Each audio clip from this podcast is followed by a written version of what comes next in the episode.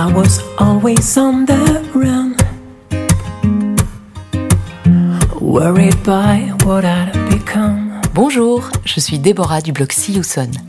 Mes invités sont des mamans multicasquettes, des warriors du quotidien, des femmes qui gèrent et qui galèrent comme vous, comme moi. Elles nous parlent de ce marathon aussi passionnant qu'épuisant qu'est la maternité. J'espère que leurs témoignages, leurs combats, leurs expériences vous inspireront et vous permettront d'être enfin la mère que vous avez toujours voulu être.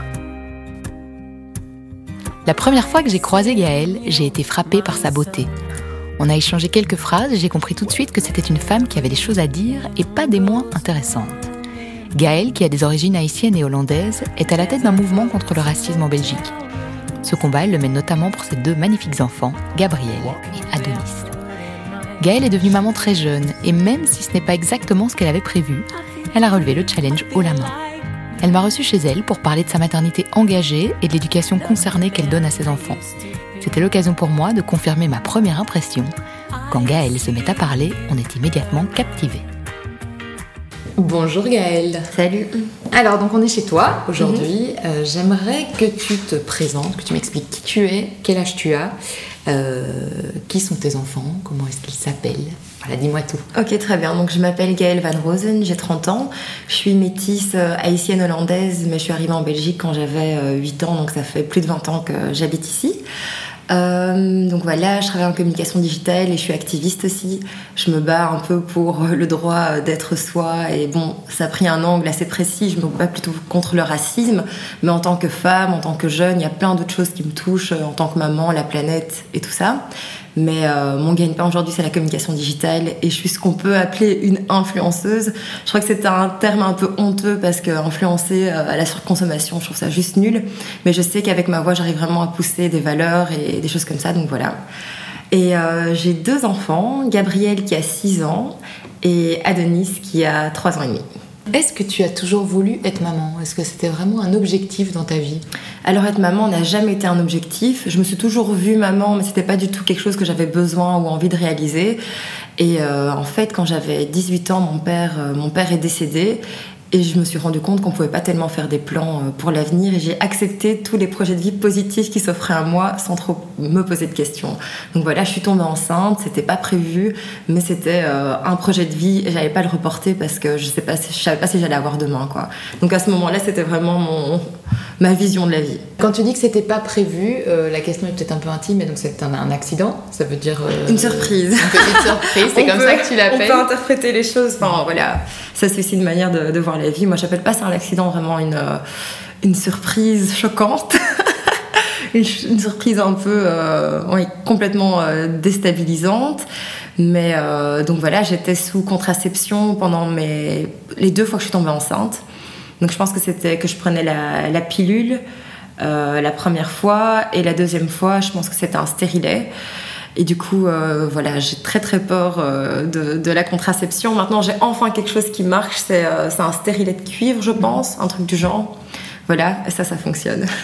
Donc, tu avais quel âge pour, pour ta petite première? Alors, Gabrielle, j'avais 23 ans quand je suis tombée enceinte. Alors, est-ce que tu te souviens tu me dis que c'était un choc. Euh, une fois que tu as accepté l'idée d'être enceinte, est-ce que tu te souviens de comment tu as vécu cette grossesse? Alors, j'étais encore euh, aux études. J'étais, euh, enfin, je faisais mes études de communication, donc c'était un peu chaud de, de vivre cette grossesse euh, à l'école, quoi. Mais euh, cool en même temps. donc, enfin, avant, avant de tomber enceinte, je travaillais en plus de mes études. Là, j'ai dû travailler un peu moins parce qu'avoir genre ces trois, la grossesse plus un travail étudiant plus les études, c'était un peu chaud. Donc voilà voilà, mes études tranquilles avec ma grossesse. Ça m'a pas du tout empêché de finir euh, dans les premiers de ma promotion à grande distinction. Euh, donc voilà. Donc tu es tombée à l'âge, justement, tu me dis tu étais à l'école, tu es tombée à l'âge où euh, tes copines, a priori, ne sont pas en train de faire des enfants. Est-ce que euh, c'est quelque chose qui t'a marqué? Est-ce que tu t'es sentie euh, un peu paumée par rapport à ça, un peu seule peut-être? Ouais, c'est sûr qu'il y a eu vraiment un, grand changement dans mon entourage euh, que j'ai pas spécialement voulu. Je me suis rendu compte que plein de copines qui m'aimaient bien pour aller boire des verres, ben, elles voyaient plus trop euh, d'intérêt dans la relation. Et à côté de ça, des relations euh, pour lesquelles, dans lesquelles je passais, enfin, des personnes avec lesquelles je passais moins de temps, elles sont été de plus en plus présentes et c'est des amitiés solides que j'ai aujourd'hui. Donc euh, oui, un peu de frustration à ce moment-là, parce que c'est clair que j'étais plus la personne euh, à laquelle mes copines pensaient. Et donc oui, ça a changé quelque chose. Quoi. Mhm. Et aujourd'hui, avec le recul, tu te dis que ça t'a renforcé? Que c'est quelque chose qui t'a vraiment appris euh, peut-être à te débrouiller seule, à, vraiment compter que sur toi-même ou... Moi, je pense que tout ce qui nous arrive dans la vie peut nous renforcer. C'est à nous de voir les choses comme ça. Donc, c'est clair que toutes mes expériences, euh, que ce soit le fait d'avoir été une maman assez jeune, mes études, enfin tout ça, bien sûr que ça m'a construite et renforcée et je pense que je suis une femme très forte aujourd'hui euh, et que ça fait partie des éléments qui m'ont construite quoi. Donc c'était une belle surprise, tu avais quand même ton amoureux qui était là mhm. pour te soutenir. Euh, est-ce que tu te souviens euh, voilà de de, comment, comment les choses se sont déclenchées pour l'accouchement? J'ai accouché à l'hôpital d'Ixelles. Et on se baladait dans le quartier comme ça, flageait, et on s'est dit, ah oui, on n'irait pas chercher des petites enveloppes pour les faire part, donc en marchant jusqu'à une la toison d'or chez Emma. Et là, vraiment, c'était sérieux. Enfin, j'allais vraiment accoucher et j'ai dit, euh, dit à mon mari, mais Basile, il faut qu'on aille à l'hôpital. Il était, mais non, Gaëlle, ça va, on va continuer à marcher. Et j'ai pété un plomb. Je fais, mais t'es fou, je vais accoucher, on y va maintenant. Et donc voilà, quoi, on s'est dépêché. Euh, et euh, elle est venue, elle est venue assez rapidement. Donc première, premier accouchement, ça a été avec avec péridurale, un petit accouchement sympa. Sauf que maintenant que j'y repense un peu j'ai quand même eu quelqu'un totalement indélicat pendant mon accouchement qui m'a dit, euh, en regardant, euh, oui, maintenant ça passe ou ça casse. Je suis là, euh, pardon. Enfin, parce que le rythme cardiaque de la petite baissait, mais je veux dire, on ne laisse pas une femme qui est sur le point d'accoucher en lui disant ça passe ou ça casse, qu'est-ce que ça veut dire? Et du coup, euh, parce que mon col de l'utérus, on n'était qu'à 5 cm, donc la moitié. Et, euh, le bébé fatiguait. Et le bébé fatiguait, voilà. Et puis j'ai eu beaucoup de chance, je sais pas si ça a été psychologique, euh, le fait de vouloir que les choses se passent bien, tout s'est déclenché. Enfin, je me enfin, ça s'est ouvert de 5 cm en moins d'une demi-heure. puis ça a été quoi. Parle-moi un petit peu du petit deuxième du coup. Donc là, c'était aussi une belle surprise. Ah, le deuxième, donc moi j'ai été très frustrée. Euh, de ne pas pouvoir bosser comme je le voulais parce que j'avais un bébé. Déjà ça, je m'attendais pas du tout à ce qu'un bébé soit une véritable charge à 23 ans. Et quand j'ai enfin terminé mes études, que j'ai décroché le job que je voulais et que j'étais sûre que j'allais plus jamais devoir être dans une dépendance financière par rapport à mon mari, c'est un truc qui me qui m'a rendu dingue pendant la période où je pouvais pas travailler en fait. Donc j'ai trouvé un job vraiment euh, top, euh, enfin limite job de rêve où je devais être acheteuse pour un grand, grand concept store de luxe, aller choisir les collections mhm. à Paris et tout, donc super sympa. C'est à ce moment-là que je me suis rendu compte que j'étais enceinte, donc euh, larmes, crise. Je, je, voulais vraiment pas ça pour moi à ce moment-là. Pour moi c'était vraiment juste déprime totale. Et puis voilà, en Occident, il y a des options auxquelles on peut mhm. penser. Bien sûr auquel on peut penser. Euh, j'y ai pensé, mais euh, je me suis rendu compte que j'étais incapable euh, de faire ça. Donc c'est une pensée qui m'a traversée. Et la semaine pendant laquelle j'y ai pensé, j'ai pleuré tous les jours. mon mari aussi a pleuré tous les jours. J'étais en mode, mais pourquoi, pourquoi âge là? Là, j'avais 25 ans. Mhm. On s'est dit, mais pourquoi est-ce qu'on irait dans une direction qui nous rend tellement malheureux? Et c'est là que tout s'est un peu enclenché pour nous. On s'est dit, et on va le garder, et on va se marier, et on va acheter une maison. on s'est vraiment dit, genre, c'est bon, là, on y va, on y va à fond, euh, plus de doute, euh, on fonce pour, euh, pour la famille. Et donc, toutes ces pensées-là, c'était avant le premier rendez-vous médical chez ma gynéco. Et là, bam, première prise de sang, on m'apprend que j'ai le CMV. Je connaissais pas du tout le CMV, donc je vois vraiment dans le regard de ma gynéco qu'elle est euh, tellement triste de m'apprendre ça, mais moi je comprends pas quel est le problème. Elle commence de manière très soft en nous disant oui, il risque une surdité. Euh, et là, moi je me dis, mais on peut tellement être heureux avec une surdité. C'est un truc que je savais que j'étais pas capable, que j'avais pas envie de faire, donc de toute façon, pour moi. Euh, si je risquais d'avoir un enfant sourd, ben tranquille, il pourrait être sourd et goûter des choses délicieuses et baiser et voyager et voilà. Oui, tu avais vraiment décidé que tu le gardais, point. Que je le gardais, et franchement, la surdité, c'était pas du tout quelque chose qui, euh, qui pouvait m'arrêter. Mais par la suite, j'ai été voir une experte d'ICMV qui m'a dit Ah non, la surdité, elle vous a parlé du risque le moins important. Ce qui risque vraiment, c'est un handicap mental, moteur, euh, 3-4 euh, opérations le premier mois de vie, une espérance de vie jusqu'à 18 ans max, euh, avec des souffrances pas possibles. Là, je suis là, ok, le CMV, c'est sérieux. Et tu peux justement rappeler euh, voilà, exactement ce que c'est, comment ça, ça, comment ça s'attrape? Donc en fait, il y a deux choses qu'on peut attraper quand on est enceinte et pour lesquelles les médecins nous mettent en garde c'est la toxoplasmose et le cytomégalovirus. Donc le cytomégalovirus, c'est un petit virus qui est de la famille de la mononucléose. Donc euh, ça s'attrape un peu comme un rhume, une grippe. Quand on est totalement formé, c'est vraiment... euh, il n'y a aucun risque. Quoi. On va peut-être avoir un peu le nez qui cou- coule, se sentir un peu fatigué, et plein de personnes dans la société l'attrapent. Sauf que c'est hyper euh, dangereux pour un, pour un bébé, pour un fœtus en fait. Et donc euh, il y a beaucoup de femmes qui sont écartées des crèches parce que c'est quelque chose qui circule à fond pour les enfants en bas âge. C'est pour ça qu'on se dit, voilà, faut faire attention, on va pas faire de bisous à des enfants quand on est enceinte ou si cela. Sauf que moi j'avais déjà une petite et euh, pas m'occuper de mon enfant, c'est juste impossible. Donc, ce que je pense, c'est que ma fille m'a ramené ça de la crèche. Mais, euh, mais voilà quoi. l'as pas senti, tout le monde, oui, ça, tout le monde, tout le monde. C'est un petit rhume quoi. Donc, elle a eu un petit rhume, j'avais un petit rhume, tout le monde a un petit rhume. Donc voilà. Sauf que pour un bébé, c'est euh, c'est hyper, euh, c'est hyper dangereux. Justement, comment t'as vécu cette deuxième grossesse-là en apprenant si tôt dans la grossesse qu'il avait le CMV Donc ça a vraiment été une grossesse terrible parce que tous les mois j'allais faire des tests. On pouvait juste me dire qu'on ne voit pas encore le handicap, mais jamais que ça n'allait pas être là. Donc c'est simplement à deux mois, ah ça va, on voit pas encore de, de- traces euh, de, de- dégâts du CMV. À trois mois, à quatre mois, à cinq mois. Et euh, voilà, c'était très très stressant. Donc tous les mois, essayer de voir, euh, savoir si mon enfant allait aller bien. Il y a des amis médecins de la famille qui m'ont dit, Gaëlle, si c'était nous, on avorterait direct. Parce que c'est des amis médecins qui ont trop vu de femmes devoir euh, interrompre des grossesses très tardivement, donc à 6 mois, 7 mois, 8 mois. Et à ce moment-là, c'est vraiment. euh, Enfin, on prend quelque chose qui arrête le cœur du bébé et on accouche d'un bébé mort, quoi. Donc très trash, plein d'amis médecins qui me disaient, Gaëlle, on te conseille d'interrompre maintenant parce que si tu dois le faire, j'avais le droit d'avorter jusqu'à 8 mois. hein. Si tu dois le faire à ce moment-là, on ne sait pas comment tu pourrais te reconstruire. J'ai quand même décidé d'y croire. Et donc, euh, il y a eu ponction, enfin, j'ai oublié comment ça s'appelle, en tout cas du liquide amniotique, euh, d'autres choses. Et à chaque fois, c'était pas trop des bonnes nouvelles. Donc, on me disait vraiment que le CMV était passé. Et euh, ce qui devait me fixer, c'était à 8 mois et demi une IRM. Et à cette IRM, on m'a dit que j'avais plus de 90% de chance que mon bébé aille bien, quoi. Et là, tu t'es dit, heureusement que j'y ai cru.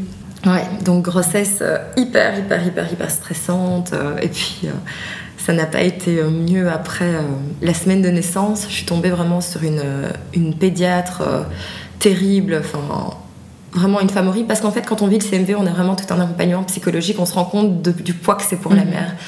Quand mon fils est né, on a fait plein d'examens et souvent on voit des petites calcifications au cerveau des enfants. Mais cette pédiatre, quand elle a vu ça à la naissance, elle m'a dit Désolée, madame, désolée. J'étais là, Euh, Quoi, désolée Désolée, désolée. Je suis là, mais quoi, désolée Oh. Elle fait, mais quoi, vous saviez pas que vous aviez le CMV Je suis là, agressive en plus. Je suis là, mais si je savais que j'avais le CMV. Elle fait, ben voilà, il a des calcifications au cerveau. Oui, là, donc euh, pas du tout dans l'empathie, pas du tout dans l'explication. pas du tout. Et limite, la bonne attitude aurait été de dire il a des qualifications au cerveau, ça veut dire ça, voilà les options, voilà la réalité. Elle, aucune information. Elle m'a dit d'ailleurs, vous savez, moi je pense que les gens qui ont des troubles du comportement aussi, euh, c'est lié, au CMV, euh, on vous dit pas ça, ça, ça. Et je suis sortie de là, mais effondrée. Puis j'ai été voir un spécialiste, euh, un neuropédiatre, il m'a dit mais non, euh, on fait très rarement ce genre de test aux enfants, mais si on devait le faire à toute la population, une majorité des enfants auraient des petites calcifications au cerveau, ça veut rien dire. Donc, peur de ma vie à l'hôpital d'Ixelles et je m'étais dit qu'il fallait vraiment que j'entende quelque chose parce que je me dis le nombre de parents qui n'ont pas les ressources que j'ai. Enfin, moi j'ai pas mal de médecins dans mon entourage qui ont pu m'orienter vers des, vers des spécialistes. Oui, et puis ta force de caractère aussi, parce qu'il y a des mamans qui sont euh, au, fond, au fond du seau, quoi, après un accouchement hormonalement Clairement. euh, à l'envers. Et... Et après cette grossesse, quoi. Donc, euh, donc vraiment, je me suis dit, il faudrait que je signale cette personne, mais à ce moment-là, j'avais pas d'énergie pour ça. Et souvent, enfin souvent, pas souvent, mais peut-être tous les trois mois, alors que mon fils va à trois ans et demi, je me dis, Gaël, il faut vraiment que tu ailles à l'hôpital d'Ixelles pour signaler cette, euh, cette pédiatre euh, Oui, tu peux encore le faire. totalement irresponsable, quoi. Donc du coup, aujourd'hui, ton petit garçon va bien. Si je peux juste me permettre de rajouter, donc j'ai eu deux accouchements totalement différents. Gabriel, je l'ai fait avec péridurale, euh, voilà. Mais mon fils, étant donné que j'ai quand même énormément culpabilisé parce qu'il n'a pas eu une. euh, Je pense que s'il ressent les émotions, ça n'a pas dû être très agréable pour lui dans mon ventre. Parce qu'entre les larmes, les peurs, il y a quand même des petits moments où je me disais qu'est-ce qu'on va faire? Peut-être qu'il faut que. Et en arrivant euh, à l'hôpital pour accoucher, je m'étais pas du tout préparée à un accouchement sans péridurale et j'y avais même pas vraiment pensé. Mais je me suis dit à Denise, plutôt que de m'excuser en parole, je vais m'excuser la façon concrètement. d'accoucher, quoi. ouais. Concrètement, et, c'est- et donc j'ai accouché sans péridurale pour qu'on commence la vie quitte, quoi. Et là, du coup, tu te sens, euh, comment tu te sens maintenant par rapport à tout ça? Ben, En paix avec toi-même En paix, mais ça ouais. c'est sûr quoi. Enfin, je veux Tu l'as euh, été par rapport à, à ton petit garçon à ce moment-là, vraiment cet, cet accouchement ouais. naturel, tu t'es vraiment dit ça m'a aussi réparé d'une certaine façon de cette, Vraiment. de cette grossesse compliquée. Vraiment, et j'avais pas pensé à ça avant, mais pour moi, on est reparti quitte dans la vie. Comment il va du coup aujourd'hui? Il va très bien, euh, il, est, il est sourd d'une oreille, mais il s'en rend même pas compte, je pense. Euh, il se développe super bien avec les autres enfants. euh, il est sur le top de toutes les courbes de croissance. il est très, très, très mignon, très gentil. C'est un, un petit bonhomme mignon. super, super heureux. et je me dis, quand je vois l'enfant que j'ai eu, j'aime ma fille, je l'aime tout autant. hein. Mais quand je vois Adonis, ce petit soleil que j'ai eu, je me dis, pour mériter un enfant pareil, il fallait passer par ça, quoi. Donc, euh, donc voilà, ça valait vraiment le coup. C'est joli ce que tu dis. Tu as pris beaucoup de poids pendant tes grossesses. Tu Ouais. en as parlé euh, sur Instagram notamment. Euh, donc tu m'avais dit c'est 34 et 28 kilos, c'est ça Mhm, Ouais. C'est beaucoup. Est-ce que c'est lié à quelque chose de particulier? Mais j'ai pas eu l'impression parce qu'en fait ma première grossesse, bon, j'étais beaucoup plus lazy que d'habitude et moi qui vais peut-être réfléchir dans le quotidien à comment manger sainement, ça faisait plus du tout partie de mes préoccupations, mais j'abusais pas trop non plus. Il y a peut-être un jour où j'ai un peu abusé parce que j'ai été m'acheter une baguette, euh, une baguette et je me suis fait une baguette club entière, mais un énorme truc suivi d'un magnum, mais c'est arrivé une fois. Et j'avoue que pendant ma grossesse, j'avais des appels de sucre, ce que j'ai jamais eu dans ma vie, mais c'était hyper raisonnable. J'avais besoin, j'allais sentir genre comme une, comme une droguée en manque. Euh, Dirais jamais un jour, je me bats, enfin, je conduisais euh, au sablon et j'ai vraiment eu genre un- une crise de Oh, il me faut du sucre. Et je me suis garée le plus vite possible pour manger un truc et j'ai genre pris euh, un Twix, mais genre ça va quoi. C'est vraiment les, les trois derniers mois où j'ai pris. Donc j'avais pris 18 kilos, je pense, les six premiers mois. Et du coup, si je fais le calcul, ouais, j'ai pris euh, genre euh, 16 kilos les trois derniers mois de grossesse. Euh. Comment tu l'as vécu Mais je me rendais pas tellement compte. J'avais plein de vêtements amples et ma gynéco, elle est très sympa. euh, Je Parce que t'as des la- gynécos qui te rappellent. Moi j'ai été rappelée à l'heure, je crois, j'avais pris 9 kilos et on faisait déjà. Enfin, elle me faisait déjà des remarques quoi. Et je lui disais, bah ça va, euh, j'en ai pris 13 en tout, ça allait quoi. La mienne, elle avait l'air hyper heureuse de me voir heureuse. Et je montais sur la balance et elle était souriante et j'étais souriante. Oui, du coup, elle t'a pas inquiété par rapport à ça et tu t'es pas inquiété non plus. Non, et par la suite, elle m'a dit que je suis quand même une grande femme et que, enfin, par, proportionnellement par rapport à mon corps, c'était pas non plus. Enfin, c'était pas si choquant pour elle, quoi. Donc, elle, elle m'a pas trop, euh, trop mise en garde. Et deuxième grossesse, euh, ouais, j'ai essayé de faire un peu attention. Du coup, j'ai pas pris 34, mais 28. Là, C'est déjà ça. C'est déjà ça. Et du coup, l'après, ça s'est passé comment? Est-ce qu'on galère toutes un petit peu quand même hein, pour perdre Bon, t'as les mamans qui accouchent, qui ont beaucoup de chance et qui récupèrent leur corps tout de suite. Comment ça s'est passé pour toi? Moi, j'ai vraiment galéré. Je compte que il m'a fallu au moins un an et demi par enfant pour euh, retrouver mon, mon corps, euh, mon corps. Et donc psychologiquement, c'était trash. Donc, euh, par rapport à l'allaitement aussi, j'ai eu du mal à allaiter euh, ma fille. C'est peut-être parce que je passais mes, enfin, j'étais en blocus quand j'ai accouché et je passais mes examens avec un nouveau-né. Donc, c'était peut-être que le stress a fait que j'avais pas beaucoup de lait. Mais du coup, hyper mal dans ma peau. J'arrivais pas à nourrir mon enfant. J'étais grosse. J'étais euh, fatiguée. Puisqu'elle mangeait pas, elle, elle se réveillait genre toutes les deux heures. Ça a été une période hyper, hyper trash. Et du coup, mon corps n'a pas aidé. quoi. J'étais vraiment euh, au bout du bout. quoi. Et aujourd'hui, euh, bah voilà, tu as récupéré a priori euh, Ouais. ton poids d'avant euh, d'avant Gabriel. Ouais, j'ai peut-être un kilo de plus. Ouais, c'est ça, mais t'as récupéré ta silhouette, alors on va dire. Ouais, exactement. Euh, et du coup, tu en parles, j'ai- vu sur Instagram, tu avais testé notamment un soin, je crois, anti-vergéture. Mm. Tu en parles assez librement parce que tu penses que c'est important justement d'un peu libérer la parole par rapport à ça, que la perfection. Ouais, j'avoue, je suis pas du tout gênée de ne pas avoir un corps parfait. Enfin voilà. Et du coup, j'ai quand même recherché quelques petites choses pour, euh, pour les vergetures. J'avais testé du laser euh, chez le docteur Loïc, que je tiens à, à citer parce que franchement, euh, enfin, attrape Nigo de fou, des centaines d'euros pour rien, euh, consultation, une heure d'attente dans sa salle. Elle m'a même pas reçu 7 minutes pour 150 euros, je crois. 7 minutes de discussion. hein. Donc là, vraiment, je me suis sentie, mais. euh, arnaquée euh, au plus haut point. Donc elle fait des petites zones hyper chères et puis donc on s'attendrait à ce qu'elle fasse les zones de manière rapprochée mais un peu n'importe comment à la va-vite. Donc horrible expérience euh, où j'ai perdu mes sous avec le docteur Loïc. Puis on m'a proposé une collaboration et là je me suis dit bon j'ai rien à perdre, euh, je vais pas devoir payer pour euh, tester ça. cette nouvelle technique de micro-needling. Et du coup j'ai testé ça, c'était euh, au centre Célesthétique à Lannes. Et vraiment choquée, bluffée par le résultat. Je pense que j'ai perdu d'aspect plus ou moins 70%. euh, 70% de mes vergetures, en tout cas une amélioration de la peau à 70% plus ou moins, je dirais. Et j'étais censée faire quatre séances, mais j'en ai fait, j'ai pas fait ma quatrième. Pourquoi? Parce que c'est une dame qui faisait les deux premières les deux premières euh, séances et qui euh, vient de la Réunion, je pense, qui a l'habitude des peaux un peu mates. Moi, je suis métisse, donc voilà, j'ai la peau foncée. Et puis la nana qui m'a fait le, le, troisième. traitement, elle l'a pas mal fait, mais j'ai eu l'impression qu'elle y, y, a été très fort et j'ai eu des croûtes qui m'ont vraiment fait peur en fait. Mhm. Et elle a mélangé un produit qui, euh, qui soi-disant allait faire que ça fonctionne mieux, mais j'ai plutôt, enfin voilà, je, ouais, mauvaise expérience sur la troisième fois quoi. Sur la troisième fois, même si, même si à terme ça a bien cicatrisé et il y a eu un bon résultat, je me suis sentie moins à l'aise que les deux premières fois, et c'est pour ça que j'étais censée faire genre euh, des vidéos à chaque fois. J'ai fait les vidéos les deux premières fois. Et voilà, euh, je ferai plus de vidéos pour, euh, pour la suite. Mais voilà, c'est peut-être moi qui flippe pour rien. Et, et je peux quand même dire que chez l'esthétique, j'ai une amélioration de moins 70% avec Muriel. Et du coup, aujourd'hui, tu as l'impression que tu vis mieux ton corps parce que tu es passé par là Ou bien en fait, c'était juste. Voilà, ça faisait partie de toi, tu faisais avec mais est-ce qu'il y avait un complexe par rapport à ça? Euh, Qu'est-ce que je peux dire Qu'est-ce que je peux répondre par rapport à ça? Donc je pense que vraiment ma perte de poids m'a vraiment fait euh, me sentir mieux. Faire du sport, ça m'a fait me sentir mieux. J'avais vraiment fait un deuil pour mes vergetures, donc en soi que ça s'améliore ou pas, ça n'allait pas trop changer ma. Tu t'étais fait à l'idée quoi. Voilà, ça faisait partie de mon corps. Mais euh, moi, j'avoue, ça n'a pas trop changé ma vie parce que j'ai pris l'habitude de mettre des bikinis taille haute, par exemple, que je trouve hyper stylés, un peu rétro comme ça. Et j'ai pas envie de mettre des, petites culottes. Euh, enfin, j'ai l'habitude de mettre des tailles hautes, du coup, ça. Ouais, je sais pas. Ouais, non, ça n'a pas changé grand chose on a déjà parlé un petit peu des défis, des difficultés que tu as connues pendant ta grossesse et puis juste après l'accouchement, notamment du CMV. Mais en termes général, en termes d'éducation, en termes de voilà, on a des enfants. Quelle a été euh, voilà, quelle a été ta plus grande difficulté, peut-être tes plus grands défis? Quels ont été tes plus grands défis? Ah, mais il y, a tellement de choses en fait. Je ne sais pas par quoi commencer.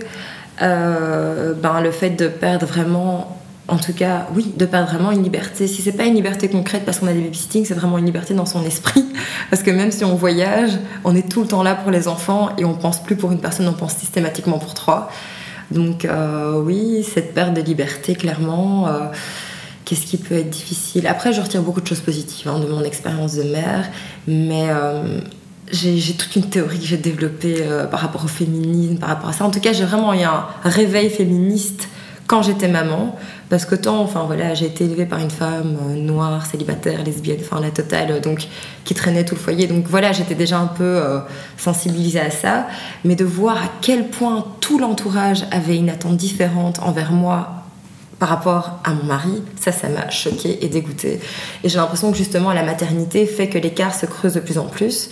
Déjà avec toute cette théorie de princesse, le prince charmant en général c'est un homme un peu plus âgé, donc nous on a que 5-6 ans de différence, mais voilà, qui du coup normalement a plus d'expérience dans le travail ou qui a un salaire horaire plus élevé.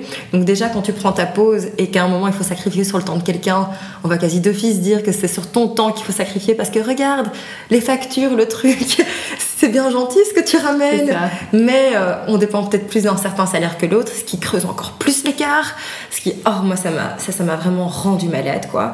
De me dire que quand on est maman, rien que, parce rien que physiquement, le fait de devoir, enfin, à un moment, il faut prendre une pause pour accoucher, pour accoucher, pour allaiter, pour trouver. Mais c'est physique, quoi. Faut le faire sortir. C'est physique. Il Faut le faire sortir. Et je pense que l'enfant a quand même besoin de nous en tant que maman un minimum. Et du coup, l'écart se creuse, quoi. En fait, c'est compliqué d'avoir de l'ambition. Je suis hyper ambitieuse. Et du coup, c'est vraiment ça plutôt le fait de me dire que par rapport à mes ambitions, ça a été pendant longtemps moi qui devais faire des compromis par rapport au travail et pas lui. Et la culpabilité, euh, la culpabilité, ça a toujours été pour ma pomme. Quoi. Tu deviens mère et avec, avec ton enfant naît la culpabilité de la mère, mhm. systématique. Donc en fait, tu te dis toujours que tu pourrais faire plus, tu pourrais faire mieux, tu peux, et les gens en rajoutent. Mais ça, pourrait aller mieux si c'était une culpabilité partagée, à leur limite, tranquille quoi. Mais, euh, mais c'est parce que de toute façon, tout dépend de toi. Euh, avec ce rôle de bonne mère. Enfin voilà, on part, du, on part de cette image de mère parfaite, et quand on se compare en comparaison, on est toujours en dessous, alors que le père parfait, les exigences sont tellement basses que dès qu'ils font un truc, c'est genre waouh quoi. Voilà. C'est vrai, il a été chercher les enfants à l'école, c'est génial. Il, il est hyper investi. Ouais, moi j'ai été quatre fois et personne ne me félicite, les quoi. jours, Ouais, c'est ça. Tous les jours et tous les rendez-vous médicaux et toutes les nuits à l'hôpital, ça a été pour ma pomme et personne va te dire bravo. Mais heureusement, tu viens de me dire que tu tirais évidemment plein de satisfaction et de joie de Ouais. tout ça. Euh, justement, qu'est-ce que ça t'a. hum, Voilà, il y, y a sûrement des choses où tu t'es dit waouh, en fait, j'aurais jamais connu ça sans mes enfants. Est-ce que tu as un exemple peut-être à me donner? Je sais pas trop, mais en tout cas, en tout cas, j'ai toujours su que j'étais une femme forte. Et c'est comme les Maasai là qui doivent aller chasser le lion pour devenir des hommes. Moi, d'avoir accouché sans péridurale, j'ai vraiment l'impression que ça a été mon, euh, mon baptême de feu de la vie. Et j'ai plus peur de rien, quoi. Il y a rien qui me fait peur. Si j'ai réussi à faire ça tranquille avec ma propre volonté, enfin, je dois avoir peur de rien en fait. Donc ça, c'est quelque chose que ça m'a apporté. Après, quoi d'autre euh, Je sais pas, parce que j'ai quand même l'impression que mes enfants s'adaptent quand même pas mal à, à qui je suis, à mes passions. J'adore la lecture, la littérature, donc on lit beaucoup ensemble. Euh, J'aime bien euh, la nature, la forêt, donc on fait ça ensemble. Ouais, non, je... Là, il n'y a rien qui me vient que mes enfants, à part de la joie au quotidien, des bonheurs simples et purs, qui m'ont rapporté en plus, parce que j'ai plutôt l'impression qu'on on avance ensemble, mais c'est que moi, les... enfin, voilà. Comme une équipe, quoi. Ouais, clairement. Est-ce que euh, le, ta propre éducation, ta maman, euh, t'a influencé sur euh, le rôle voilà, que tu as aujourd'hui avec tes enfants? Oui, alors certainement ma maman qui est, qui est haïtienne, qui euh, elle a une histoire un peu, euh, un peu spéciale. Enfin, les, femmes dans, ma famille ont un peu des, parcours de combattants. Donc ma grand-mère c'était la seule euh, qui n'a pas pu aller à l'école, qui n'a pas appris à lire ni écrire, c'était l'aînée. Et pourtant c'est elle qui a fait du business dans toute la Caraïbe, euh, à vendre, acheter. euh, elle savait compter les sous. Elle a pu offrir une bonne éducation. à ma mère en Haïti, mais c'était quelqu'un quand même de très naïf. Donc, euh, elle a réussi à économiser euh, un billet d'avion pour ma mère pour Paris. Elle lui a donné 50 dollars pour que ma mère aille étudier le droit en France, mais sans papier, avec 50 dollars. Donc, euh, Un peu naïve, oui, un peu naïve. Et donc, ma mère, elle a vraiment une vie, une vie, de, une vie de combattante complètement folle. Et pourtant, c'est une des femmes les plus cultivées que je connaisse, qui s'exprime tellement bien. Et ce que ma mère m'a apporté toute ma vie, c'est euh, l'amour de la culture, de la littérature, de la musique. J'ai vraiment eu une enfance géniale de ce côté-là, avec plein de voyages dans les musées. euh, et du coup, euh, même, euh, enfin, je sais pas moi, la gastronomie. Donc, elle m'a apporté vraiment un, amour de ça, en tout cas, que je transmets à mes enfants. Moi qui étais plutôt un enfant très introverti, mal à l'aise un peu, enfin voilà, très dans ma bulle, le fait qu'elle me donne des livres très jeunes, c'est quelque chose qui m'a euh, aidé à m'épanouir. Quoi d'autre? Clairement une ouverture d'esprit. Donc ma mère s'est recasée avec une femme euh, quand j'avais 8 ans, Mhm. de mes 8 à 16. Donc en plus d'être avec euh, une femme indépendante, noire, lesbienne, truc, euh, gros bagage. gros ouverture, bagage. ouverture sur le monde à fond, euh, battante à fond. Donc, ça aussi, c'est un truc que j'ai appris. Déjà toute jeune, je travaillais, ma mère a toujours eu des commerces dans l'Oreca, je travaillais un peu dans ces commerces, euh, je faisais mon argent de poche comme ça. Et du coup, quand j'ai dû payer mes études, ça a été logique pour moi d'économiser. J'avais mon petit stand à Bruxelles-les-Bains où j'engageais des copines, euh, que j'habillais en on vendait des cocktails. euh. Donc ça, c'est un truc, ouais, le fait de, de se débrouiller. Et c'est clair que toutes ces choses-là, je les transmets à mes enfants aussi. Mhm. Oui, ça de manière consciente ou inconsciente. Voilà. mais Au final, euh, quand tu y Enfin, la réfléchis, personne que je suis, euh, la personne c'est que je suis, c'est clair que ça a une influence sur mes gosses, quoi. Bon, t'as pas vraiment eu le temps de te projeter, j'imagine à 23 ans, tu t'es pas vraiment imaginé mère à ce moment-là, Mhm. tu l'es devenue, mais du coup j'imagine que pendant ta grossesse tu pensais, quelle est la mère que tu avais envie d'être, que tu espérais être, et est-ce que tu penses que tu corresponds euh, à ce que tu avais en tête? Après, il y, a la- il y a la théorie un peu que tous les jeunes couples ont. euh, limite, quand on voit des gosses avec des iPads, on se dit, mais quels horribles parents! Jamais Moi, jamais, Ce sera des jeux en bois, et je l'ai vraiment dit, quoi. J'ai vraiment dit ça. Enfin, je sais pas, je me rappelle vraiment de regarder cette famille euh, d'un air, genre, qui, qui est cette mère, quels sont ses parents, et puis bien sûr, il y a la réalité à côté. Mais euh, je dirais que dès. Enfin, j'avais pas de vision idéale de mon rôle de mère. Simplement, voilà, on se dit tous qu'on va donner des jouets en bois, mais à part ça. Et que j'ai l'impression que euh, je suis. que- notre vie, que ma vie, c'est déjà euh, que j'ai beaucoup de chance. J'ai conscience tout à fait d'être haïtienne. Je sais quelle est la vie euh, des trois quarts des haïtiennes en Haïti, que tout ce que je vis, le fait d'être en sécurité, d'avoir de la nourriture, des opportunités et compagnie, que c'est déjà euh, un, miracle, donc, enfin pas un miracle, mais une grande chance. Je considère que mes enfants sur l'échelle euh, planétaire ont énormément de chance. Euh, et je pense que faire de mon mieux, c'est déjà génial et qu'ils se rendent même pas compte à quel point ils font partie peut-être des 10% des gosses qui ont la vie qu'ils ont. Donc voilà quoi, je, suis vraiment cool par rapport à, à mon, à, mes, enfin, à mon rôle de mère, à leur vie. Parce qu'ils ont trop de la chance pour moi déjà quoi. On, peut pas qu'ils viennent faire chier. c'est ça, on parlait de culpabilité. Mais par rapport à toi en tant que maman, tu ne ressens pas cette culpabilité-là. Je veux Vraiment dire, pas. culpabilité par rapport aux trucs pratico-pratiques, d'accord Mais toi, en tant que ce que tu leur donnes, du temps que tu leur accordes et de comment tu les éduques, tu te dis que. Tranquille, quoi. Ma grand-mère, euh, elle partait faire du commerce euh, en Guadeloupe, elle laissait ses enfants pendant 7-8 mois. Euh, si je pars une semaine en vacances ou deux. Ils auront déjà d'office quelque chose de mieux que. Enfin, même pas de mieux, parce que ma, ma mère s'est construite très bien et mes oncles et tantes très bien avec ce contexte-là, quoi. Donc, franchement cool quoi. tu leur donnes tout ce que tu peux et ils ont déjà beaucoup de chance. Et c'est déjà très bien. Euh, bon, on en parle, euh, mais je voudrais évidemment pas oublier de parler de ton fameux combat parce que tu as lancé un compte Instagram là-dessus, tu as lancé vraiment euh, un mouvement, on peut le dire, en Belgique. Mhm. donc, est-ce que tu peux m'en parler? Je... Donc, tu as été agressée dans une boîte de nuit à Knock. Ouais. Si je reprends bien la genèse de Fifty Shades of Racism. Mm.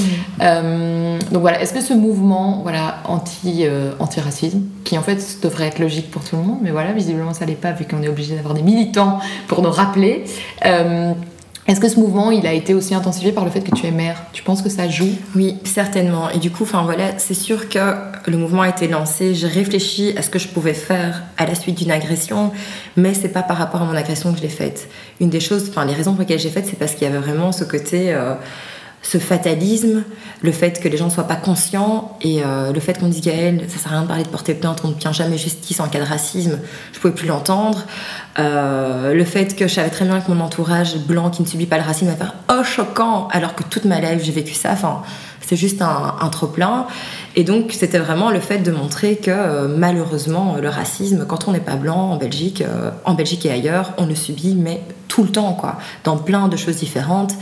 Et euh, comme élément qui a lancé mon mouvement, un élément beaucoup plus important que mon agression, c'est quand le seul enfant noir est parti de l'école de mes enfants. Ça, c'était un an avant que je lance le mouvement. C'est un petit garçon qui était dans la classe de ma fille et qui a, euh, qui a, voilà, pour qui la vie est devenue très difficile après la Saint-Nicolas avec Zwarte Piet et compagnie. Mhm. Ils sont dans une école néerlandophone. Et, et là, j'en pouvais plus parce que d'un côté, dans l'école, ils étaient là, ah quoi, on comprend pas, mais c'est tellement dur en tant qu'enfant afrodescendant, cette image du Pit. Et du coup, l'école qui dit Ah, mais non, on n'est pas raciste. Et je leur disais Mais vous voulez pas juste écouter et entendre ce que peut être le vécu et la souffrance d'un enfant afrodescendant par rapport à ça Ce que moi-même, j'ai vécu aux Pays-Bas en étant petite. Et du coup, euh, on sent que ces personnes bien pensantes directement se braquent. Et à côté de ça, euh, le fatalisme de la maman. Enfin, je dirais pas le fatalisme de la maman, mais la maman, elle est partie, quoi elle a accepté. Mhm. Moi, j'ai pas été éduquée à accepter. Pour moi, quand il y a un problème. Tu montes au créneau, quoi. Oui, non, et c'est la personne qui est le problème qui doit partir. Et pas à nous de partir. Donc euh, voilà, le mouvement, je l'ai lancé pour conscientiser la population quant à l'impact de tous les nuances du racisme, euh, sensibiliser et essayer d'unir les voies positives pour obtenir du changement, quoi. Donc, euh, donc voilà. Et le fait d'être maman, c'est sûr que Peut-être qu'avant d'être mère, je me disais, voilà, j'ai moins une responsabilité euh, par rapport à la société dans laquelle je suis, mais le fait d'être maman, euh, je suis responsable de la société dans laquelle ils vont évoluer, je peux pas simplement être fataliste, quoi. Mhm. Donc c'est sûr que le fait d'être mère, ça m'a certainement encore plus motivée euh, à me bouger. Du coup, tu leur en parles, j'imagine, à tes enfants de tout ça, tu leur expliques qu'ils doivent pas se laisser faire si on leur fait une remarque. Est-ce qu'ils ont déjà subi euh, des remarques euh euh, Ma fille n'a pas, n'a pas subi. mes enfants, j'ai l'impression qu'ils ne subissent pas trop, mhm. quoique un jour elle est rentrée et elle m'a raconté qu'il y a deux petites filles blondes qu'elle trouvait trop jolies, à qui elle a dit Ah, vous êtes trop belles. Et les petites ont répondu Ouais, mais toi tu ressembles à du caca, viens pas jouer avec nous et tout. Ça, c'était le seul truc, je pense, qu'elle a, pu, qu'elle a pu entendre. Mais sinon, euh, j'ai l'impression que ça va, que, dans, que ça va à l'école. En plus, mes enfants sont carterons, euh, ils sont vraiment clairs de peau, les yeux verts, les cheveux lisses bouclés. Enfin, euh, ils passent. je pense qu'ils le subissent moins parce que leur différence se voit peut-être un tout petit peu moins. Donc ma fille, elle écoute, elle entend tout, elle sait que sa maman mène un combat. Et donc c'est clair que quand je me suis fait agresser, elle m'a vu, elle fait maman, qu'est-ce qui s'est passé? Donc j'ai essayé de lui expliquer. Et euh, elle comprend pas très bien le terme racisme parce que par exemple, elle a été discriminée parce qu'elle était plus grande. Elle est très grande. Elle était plus grande que d'autres enfants au stage la semaine dernière. Fait oui maman, ils étaient hyper racistes. Ils voulaient pas jouer avec moi parce que je suis grande, tu vois. Mais quelque part, c'est un peu ça. C'est Ouais, le rejet de, de la différence. Voilà, c'est une discrimination. Je fait oui, Gabrielle, tu as été discriminée, mais le racisme, c'est plus lié à la couleur de peau, non, non, non, non. Et euh, voilà quoi.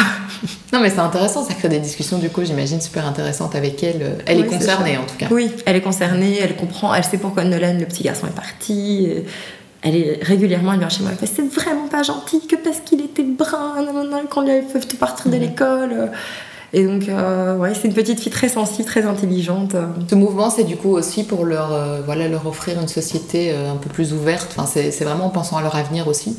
Ouais, je pense que c'est important parce que je dirais que 70% de la population balance des deux côtés. D'un côté, ils peuvent être hyper ouverts et de l'autre côté, la, enfin, il suffit d'avoir, je sais pas moi, un attentat ou un truc pour que tout le monde soit en mode. euh, on- la population switch très très vite et j'ai l'impression qu'avec la conscientisation, le fait de voir l'autre, et c'est pour ça que je fais des vidéos, des témoignages qu'on peut trouver sur Instagram et compagnie, ça déconstruit les préjugés en fait.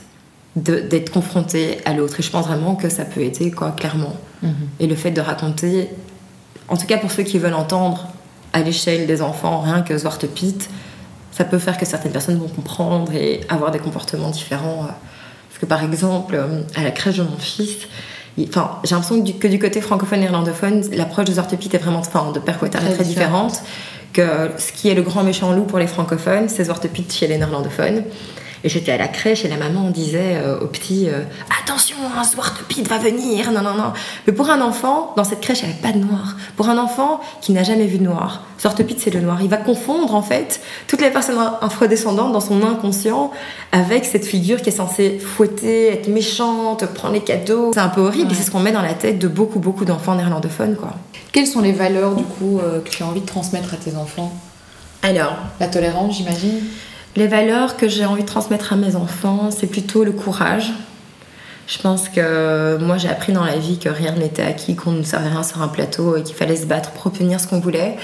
Le courage, que ce soit des êtres humains positifs avec de l'espoir, parce que je pense que beaucoup de choses peuvent évoluer dans, le, dans un bon sens et euh, si on croit à des bonnes choses, ça peut, euh, ça peut avancer. Et puis, euh, ouais, le fait d'être eux en fait, de pas avoir peur, d'être qui ils sont. Moi, j'ai pas du tout peur euh, de révélations que Mhm. pourraient me faire mes enfants tant qu'ils sont dans le respect euh, de l'autre et dans la bienveillance et des bons êtres humains. euh, pour moi, ils peuvent être qui ils veulent, quoi. Et il n'y a aucune limite dans la vie aussi, c'est ça. Enfin, l'espoir, le fait de croire et de se dire que tout est, tout est possible en fait. Si on se bat. Quelle est, Quelles sont les choses qu'on ne t'a pas dites quand tu étais enceinte, quand tu étais maman de tout petits enfants, que tu aurais aimé savoir? Alors moi, une chose qui m'a vraiment mise en colère, c'est après avoir euh, accouché, on met son bébé au sein et en tant que maman, pour se sentir bien, on veut être capable de nourrir son enfant. Et le fait qu'il faille genre jusqu'à trois jours pour la montée de lait, et moi vraiment, il n'y a rien qui sortait de mes seins pendant trois jours, et avoir un bébé qui tète, qui pleure, le, sang, le, téton en sang euh, parce qu'il désespère à avaler quelque chose, et qu'on dise Ah, c'est normal, vous saviez pas euh, que ça prend des jours à monter le lait? Tu fais quoi du coup dans ces cas-là quand ça vient pas, les trois premiers jours? Ben, je sais plus, je pense qu'ils ont même pas donné de complément parce qu'ils partent du principe qu'au plus le bébé est désespéré, désespéré au plus, plus il va téter, au plus vite ça va venir. Donc, euh, l'horreur, quoi. Un peu brutal quoi. Et autre chose que j'ai appris, c'est qu'il y a plein d'hôpitaux qui sont les hôpitaux amis des bébés, donc tout le groupe là, euh, XL et compagnie, qui touchent des subsides par mère qui allait. Mais on n'est pas toutes capables d'allaiter. Moi, par exemple, j'étais hyper stressée, j'avais pas de lait qui venait. J'ai une nana qui venait, enfin une sage-femme qui venait trois fois par semaine euh, tirer sur mes seins comme des mamelles de vache en mode au plus tu vas tirer, au plus ça va venir. Euh, c'est jamais venu. Et ma, ma fille, en tout cas, enfin mes deux enfants, ils ont ressemblé euh, à des gollums leur premier mois de vie parce que je m'acharnais à essayer de leur donner un lait pour être une bonne mère alors que ce lait ne venait pas quoi. Donc euh, plutôt que du lait, du lait en poudre, donc vraiment ça, ça m'a vraiment procuré énormément de colère euh, de pas savoir que certains hôpitaux ont vraiment intérêt à te faire allaiter même si c'est pas bon, pour- même si ton corps n'est pas idéal. Ou même si tu n'as pas envie d'allaiter. Voilà. Parce que j'ai accouché dans le même hôpital que toi, je n'ai pas allaité. Et c'est effectivement un hôpital ami des bébés où moi c'était insistance lourde sur la question, mais j'avais décidé que je voulais pas. Voilà, pression de, ouais, de folie. La pression. Et du coup, savoir, enfin voilà, être prête euh, à s'écouter, à s'entendre. euh. à dire non et pas céder parce que moi la pression de l'allaitement c'était pas que l'hôpital c'était aussi euh, c'était aussi le papa c'était aussi ma belle-mère euh, hyper bio bobo euh, en mode quoi j'ai vraiment eu le droit à des alors que je désespérais parce que j'avais pas de lait t'es tellement égoïste ouais tu vas arrêter pour tu penses qu'à ta gueule machin et tout alors que genre oui, t'as fait ce que t'as pu quoi. Genre juste quand ça sort pas ça sort pas un moment quoi. Du coup t'es passé au lait en poudre après un mois après un mois pour les deux. Uh-huh. Donc tu as quand même réessayé pour le deuxième. Oui, parce que j'avais cette image de bonne mère qui allait et je me suis dit c'est pas parce que la première fois sous stress ça passait pas que ça ne passera pas la deuxième fois, donc j'ai tenté. Et aujourd'hui, voilà, avec le recul, euh, tes enfants sont un petit peu plus grands. Qu'est-ce que tu as envie de dire euh, à celles euh, qui viennent de tomber enceinte, qui sont en train de penser à faire un enfant, qui sont sur le point d'accoucher et qui savent pas du tout, voilà, ce qui leur ce qui les, ce qui les, ce qui leur attend derrière? Pour moi, c'est très important qu'on fasse de notre mieux, mais qu'on donne le maximum d'outils à nos enfants. Autant on peut être cool sur certains plans, autant je pense que c'est vraiment notre rôle de mère de leur mettre le maximum d'outils euh, à disposition.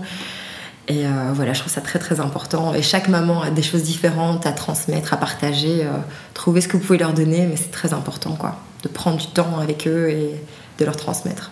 Bien, écoute, merci beaucoup pour ton temps et tes confidences. avec plaisir. Merci, j'espère que ça en aidera quelques-unes. voilà, t'écouter comme ça, parler si bien de tes enfants et de ta maternité. Merci, merci Gaëlle. Salut.